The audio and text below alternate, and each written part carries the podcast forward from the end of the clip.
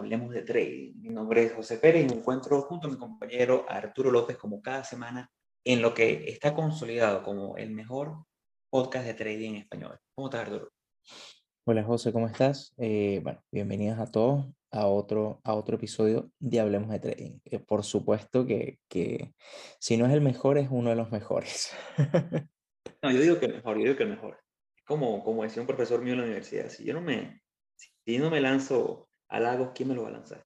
Y realmente estoy convencido de eso, realmente estoy convencido de que somos un muy buen programa que da muy buen contenido y contenido real, contenido que incluso a veces eh, puede sonar a lo mejor un poco, no sé si chocante sería la, la palabra, pero entiendo que muchas veces a lo mejor las personas nos escuchan, vienen con una, una idea preconcebida de lo que es el trading y cuando caen al realismo que nosotros tratamos de, de, de llevarles a ustedes, sé que a veces a lo mejor cae un poco pesado, pero es que es la realidad y no hacemos nada con venderles algo que, que no es real. Aquí hablamos del trading como es, del trading de la forma más profesional que se pueda ver y desde ya los años de experiencia que hemos acumulado entre los dos, eh, sorteando los mercados y ahora entrando en una fase que eh, hoy es un día que fue muy rojo para los mercados, un día donde la, la caída fue brutal en todos los mercados. Vemos acciones americanas, índices cayendo, vemos criptomonedas cayendo durísimo y sí es verdad que, bueno, puede ser un momento a lo mejor un poco agobiante, sé que estamos en un tiempo que a lo mejor es algo que asusta lo que pudiera venir, al mismo tiempo me emociona porque en lo particular, y bueno, Arturo tampoco, no hemos vivido como trader un mercado bajista, no hemos vivido un mercado de, de a lo mejor una posible recesión. Entonces, bueno, esto también va a poner a prueba lo que, lo que venimos estudiando hace muchísimo tiempo. Y como siempre lo decimos, y creo que es el mantra de este podcast, el análisis de riesgo, el manejo de riesgo es prioridad. Independientemente del tipo de mercado en que estemos, sé que con un buen manejo de riesgo podremos salir airosos de eso. Sí, no, yo totalmente, o sea, de verdad que eh, es como tú dices, yo también estoy muy emocionado con, a pesar de, de, de, lo, de lo, quizás no de lo peligroso, sino de, lo, de la incertidumbre tan grande que puede crear este, este momento eh, del mercado y siento que es muy, o sea, que es muy valioso como para uno como trader por, eh, o sea, porque es vivir, es vivir un momento fuerte, vivir esas turbulencias, quizás un mercado bajista, quizás una recesión, entonces creo que el aprendizaje que va a dejar va a ser eh, sumamente, sumamente valioso.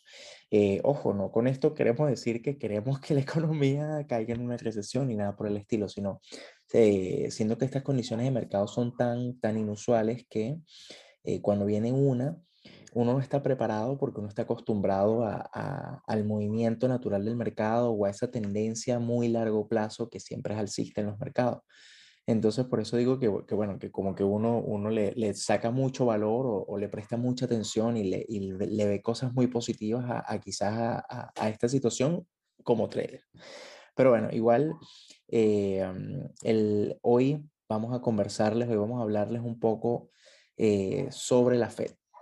Eh, yo creo que, bueno, todos hemos escuchado sobre, sobre la Reserva Federal de los Estados Unidos, eh, pero igual queremos contarles un poco sobre, bueno, cuál es su función, qué es lo que realiza, qué es lo que hace, cuál es la importancia de la Fed ante la, ah, para el mercado y para la economía de los Estados Unidos. Y no solamente eso, sino, sino quizás para que puedan entender un poco de eh, primero, la, la, condición de mercado en la que estamos y por qué, eh, quizás entender un poco el trasfondo de, de, la caída del día de hoy eh, y, lo que significa y por qué todo el mundo está prestándole como todos los ojos o la mirada la semana, en, la, en la semana al anuncio que va a haber en la reunión de la, de la FED.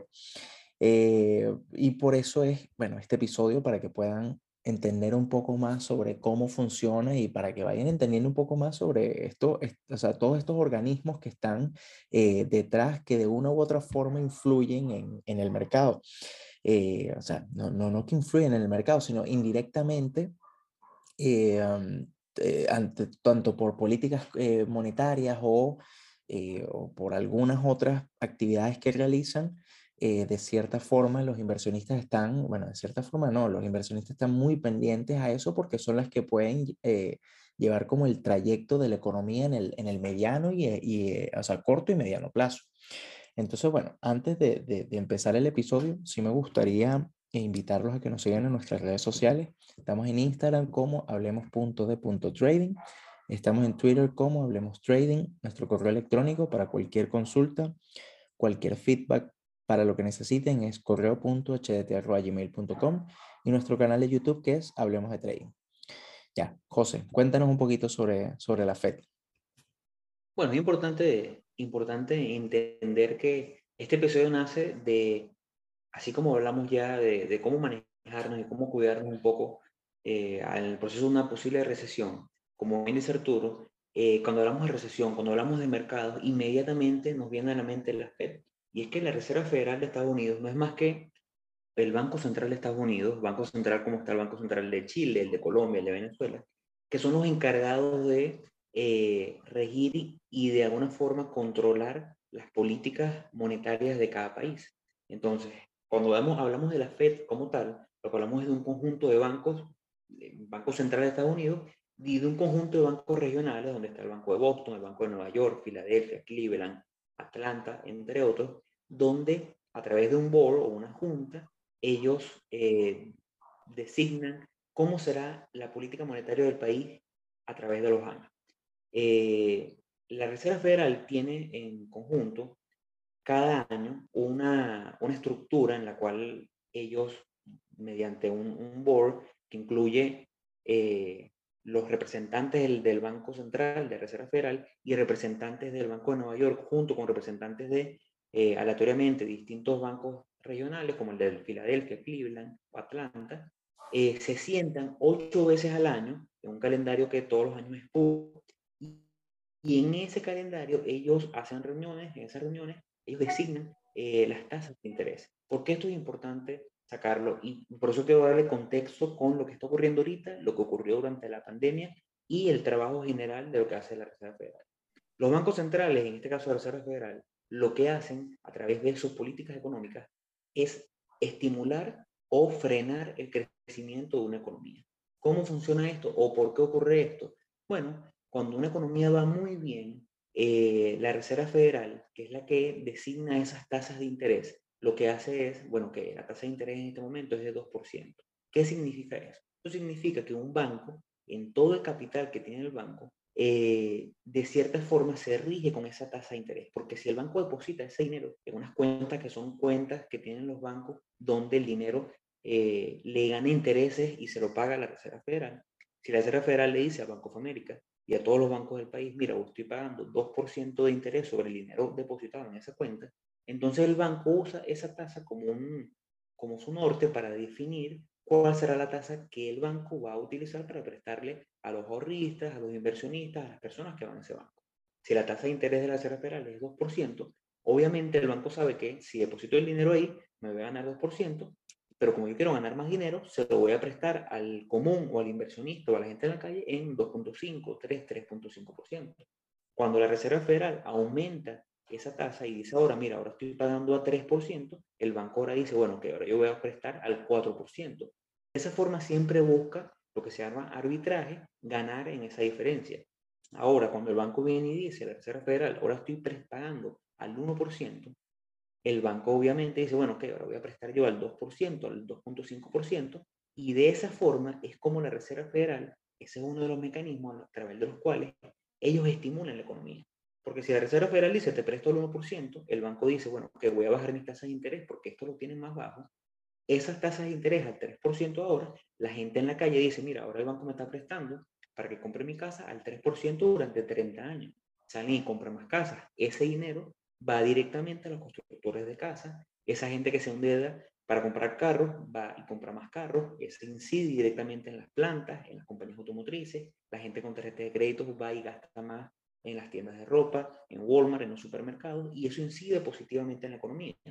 Al mismo tiempo, cuando estamos en un proceso como el que estamos viviendo hoy, un proceso inflacionario, donde ya la inflación anualizada en Estados Unidos se está acercando a los dos dígitos, casi al, al 8.5%, con un norte a finalizar el año por encima del 10%, lo que estamos viendo es que la Reserva Federal lo que busca en este tipo de casos, para evitar que la inflación se le salga de las manos, que yo creo que ya se le salió se le salió un poco, lo que busca ahora es aumentar las tasas de interés para que los bancos tengan que aumentar sus tasas de interés y es lo que viene ocurriendo, es lo que va a ocurrir mañana en la siguiente eh, reunión de la Reserva Federal.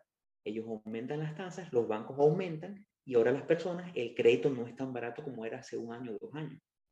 ¿Por qué es importante esto? Porque eh, venimos de un escenario bastante complicado. Venimos de un escenario donde la Fed eh, en el año 2020, después del tema de la pandemia, viendo la economía colapsar o la economía entrando en una fase de crisis, lo que buscó fue redujo de una manera drástica sus tasas de interés, llevándolo hasta casi eh, por debajo de 1%, buscando estimular la economía y que los bancos prestaran dinero muy barato, por lo tanto era muy barato endeudarse, pagabas por una casa, los bancos prestaban al 2%, era un momento espectacular para que tenía algo de reserva, algo de ahorros, comprar una casa a un interés muy bajo, asegurando una tasa fija a 30 años, eh, y eso estimuló la economía. Eso estimuló la economía y fue lo que ayudó a que durante 2020 y 2021 tuviésemos una economía, o, ni siquiera una economía, la economía sí, sí tuvo obviamente eh, un repunte muy fuerte, pero lo que más afectó fue a los mercados. Si vemos las gráficas del SPY, vemos cómo el mercado durante la pandemia, en lo que explotó el brote de la pandemia, cayó e inmediatamente tuvo una recuperación, una recuperación en forma de V impresionante. ¿Qué ha ocurrido todo este tiempo? Que la Reserva Federal acumuló una gran cantidad de activos a través de lo que es llamado el quantitative easing, acumuló una cantidad de activos tan grande que desde el año pasado venimos sufriendo esta inflación. Y eso es lo que nos ha llevado al escenario inflacionario que tenemos ahorita, que se está juntando con una posible recesión.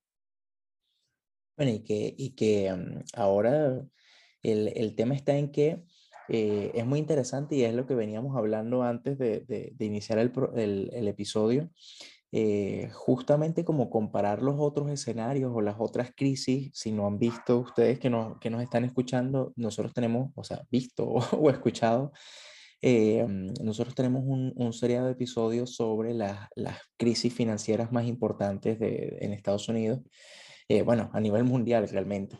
Eh, y, y, claro, y, y, siempre ha sido como que el factor clave o el factor como, como decisivo realmente ha sido siempre la Fed. Eh, y, y, es lógico pensar que la Fed es, es el punto como, como eh, vamos a decir, el, el, punto vital para solucionar el problema porque al final es el Banco Central de, de los Estados Unidos, la Reserva, Federal, la Reserva Federal y es quien lleva las políticas monetarias. Em, pero las decisiones o, la, o quizás la velocidad de las decisiones eh, de la Fed van a, van a, o sea, van a, em, van a afectar positivo o negativamente tanto el mercado como la economía.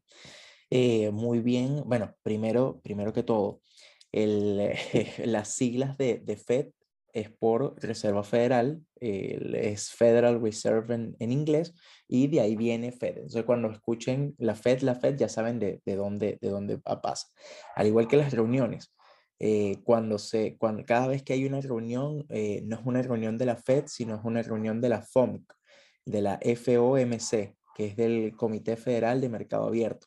Y es como explicó José, que bueno, que son cada, son ocho, ocho sesiones al año, eh, tienen un calendario siempre donde dan fechas como, como eh, mm, estipuladas para, para, poder hacer las reuniones y designan, eh, porque cada estado en Estados Unidos tiene como un, un gobernante, vamos a llamarlo como gobernante, pero es como un delegado de la Reserva Federal.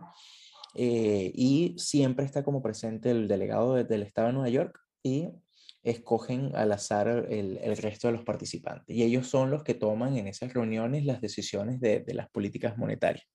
Ahora, eh, continuando con, con, el tema, y fue un gran paréntesis realmente, el, el, tema es que eh, a, a, mí, a mí me sorprende mucho y, y, y o sea, y, y, la verdad que me da mucha curiosidad es, eh, y es más, era, lo que te preguntaba antes del, del episodio, sino es eh, el tema de, de, bueno, ver cómo fue la transición de la Fed desde el tema de la pandemia hasta la situación actual. Eh, y es el mismo hecho de, de, que, o sea, siento que quizás no, no actuaron con la velocidad que debieron actuar o quizás no previeron, cosa que me parece extraña, pero no previeron que la situación iba a escalar tan rápido. Porque en el tema de la pandemia, obviamente, eh, ellos a través de varios estímulos y a través de mantener las tasas de interés a bajos niveles, lo que estimularon fue, bueno, la inversión, el tema de lo que tú comentas, de los mismos bancos que, que, le, que, que, tengan una baja tasa de interés y que la gente pueda solicitar préstamos eh, como de, de, forma muy, muy, vamos a decir, fácil, o sea, como muy, eh, a un buen, buen precio, es que eso no, no es la palabra, pero, pero a, a, un buen nivel, un buen porcentaje. Eh, y obviamente ahora el tema está en que eso prácticamente fue como que fue demasiado y entonces se le fue hacia el otro lado, porque eso lo que causa el tener las tasas de interés tan bajas y ese nivel de estímulo, lo que causa es eh, como todo esta, este nivel de inflación que, que, estamos viendo hoy en día. Eso más otros algunos factores, pero en principal, principalmente este. Eh, y que ahora, no sé si, si llegaron a escuchar o vieron que la postura de la Fed frente a la inflación ha sido... Eh, eh, o sea, son muy, son muy cambiantes. Han estado como que al principio diciendo, bueno, no, eh, la inflación no existe, luego la inflación era transitoria, bueno, ahora la inflación sí existe un poco y ahora están eh, como... Para quedarse. claro, ahora qué hacemos con tanta inflación, es como él, ¿sabes? Entonces, obviamente, están siendo un poco más agresivos, obviamente, todo el tema del, de los estímulos, la compra de, eh, la, venta de bonos que tenían y todo el, todo, todo el paquete de, de, estímulos que, que, o sea, que tuvieron en su oportunidad, todo eso lo han recortado completamente. Eh, y el otro paso ha sido el justamente aumentar las tasas de interés. Esta semana, el día miércoles, ahí, o sea, bueno, el día de mañana, martes, empieza eh, la reunión de la FOMC y el día miércoles ya toman, toman la decisión a las 2 de la tarde y ya a las dos y media de la tarde, esto es hora, hora Nueva York, em, hay una, eh, una conferencia de prensa donde está el presidente de la Fed que va, que es Jerome Powell actualmente, por si, por si han escuchado el nombre eh, del famoso Powell, el, eh, él, va a dar como la decisión y bueno, o sea, la decisión se da a las 2 de la tarde, pero en la conferencia de prensa él como que explica y responde como las preguntas de la prensa, de la prensa y de, y de varios eh, como analistas que están dentro de la, dentro de la reunión. Entonces, eh, esta semana es súper importante. yo creo que este año vamos a ver o sea, bastante protagonismo de, por parte de la Fed en, esta, en este o sea, en este intento de controlar la, inflación. Ahora, eh, ya aquí va la pregunta, la pregunta directamente hacia, ti, José. Ahora, eh, con respecto a los mercados, ¿por qué es tan importante la Fed? ¿Por qué es tan importante seguirla? O sea, ¿por qué, eh, o sea, nosotros como traders, ¿en qué nos afecta la Fed? Porque la política monetaria es una cosa, va tan ligada de esa forma con los mercados. O sea, ¿cómo, cómo, cómo es el tema?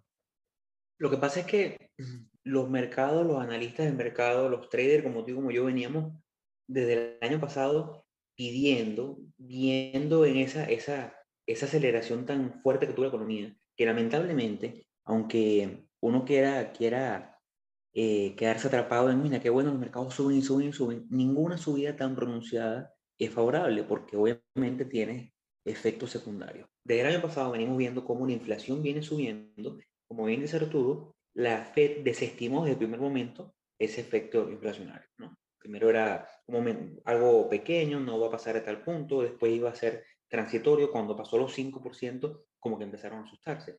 El que se va, al que no le quedó claro el tema de las funciones de la Fed, para entrar en, en, en efecto en los mercados, cuando te vas a la página de la Reserva Federal y ves las funciones de la Reserva Federal, lo primero que te dicen es otorgar estabilidad al sistema financiero, Luego, fijar políticas monetarias que se ajusten al mercado, al, mercado norteamericano.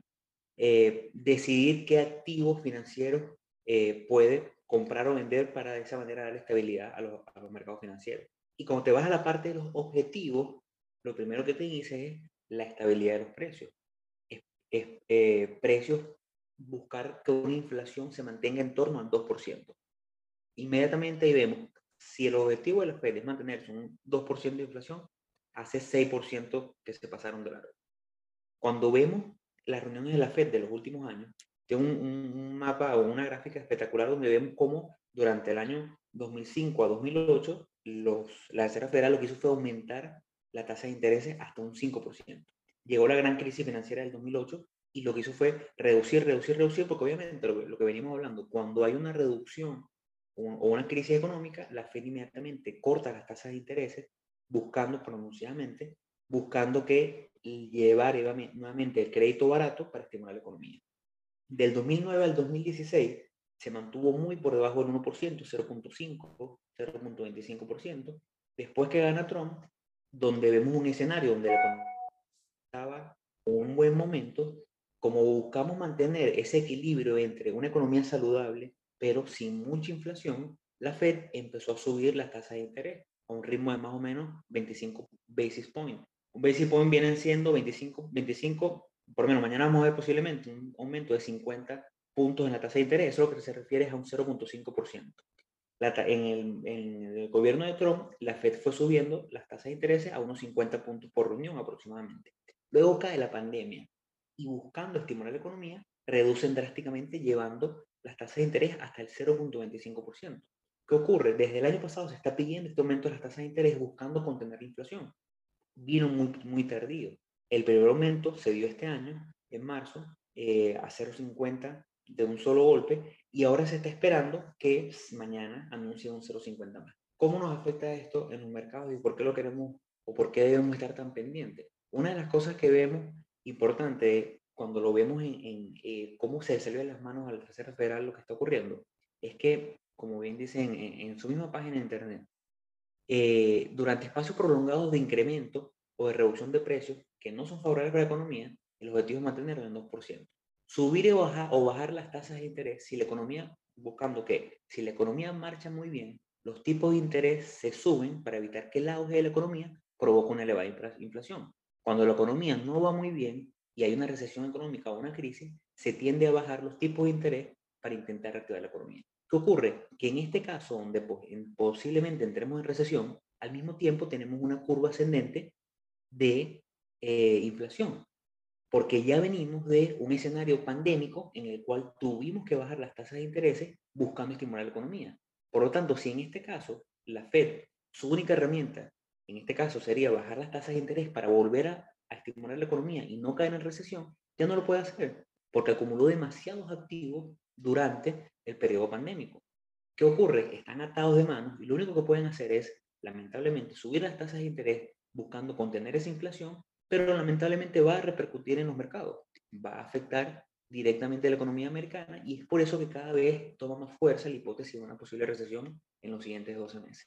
Nosotros como traders, nuestro trabajo es ver estos anuncios, por eso es que tenemos a lo mejor una semana que comenzó hoy muy negativa, porque los mercados están esperando ese aumento de 50, 75 puntos en las tasas de intereses que posiblemente van a hundir más los mercados. Entonces, ese miedo ya se apoderó de los, de los mercados financieros, pero sabemos que de una forma u otra es la única herramienta disponible para contener esa inflación.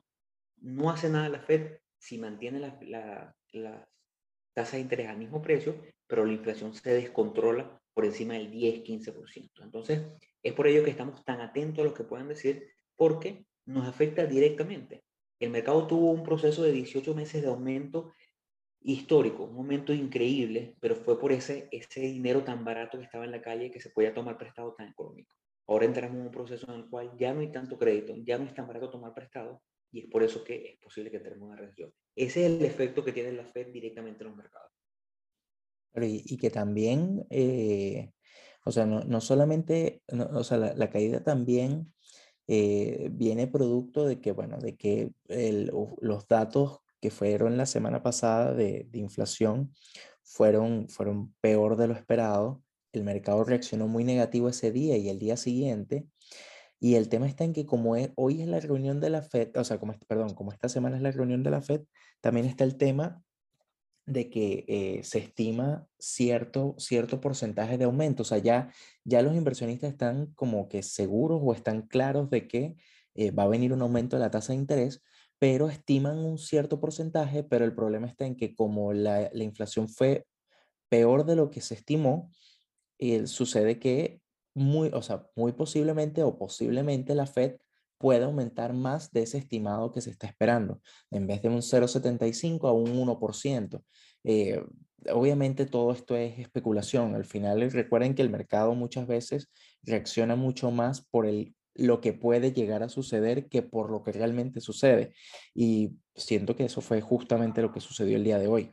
Eh, no digo que, esté, que no esté justificada la caída ni nada por el estilo. La economía está muy mal en general el, y, y, los datos económicos como tal están muy, muy negativos. Pero siento que fue mucho el, el e, ese, e, e, esa, esa incertidumbre que provoca, bueno, los datos inflacionarios más la fe. Eh, bueno, yo creo igual que, que podemos cerrar el episodio de hoy, igual un poco, un poco más corto de lo habitual que, que nosotros hacemos, eh, pero realmente queremos es que, los, que estos episodios sean como bastante concisos para que se entienda la información eh, y sea lo más, lo más conciso posible de, de, de, poder, o sea, lo más conciso y lo más fácil de, de entender para ustedes. Eh, yo antes de despedirme, igual quisiera que nos sigan en nuestras redes sociales. Estamos en Instagram como hablemos.de.trading. Estamos en Twitter como Hablemos Trading. Nuestro correo electrónico correo.hdt.gmail.com. Y bueno, nuestro canal de YouTube que es Hablemos de Trading. Eh, bueno, muchas gracias José por, por el episodio. Muchas gracias por escucharnos hasta acá. Y bueno, nos vemos en otra oportunidad, en otro episodio de Hablemos de Trading. Hasta luego chicos. Hasta luego, amigos.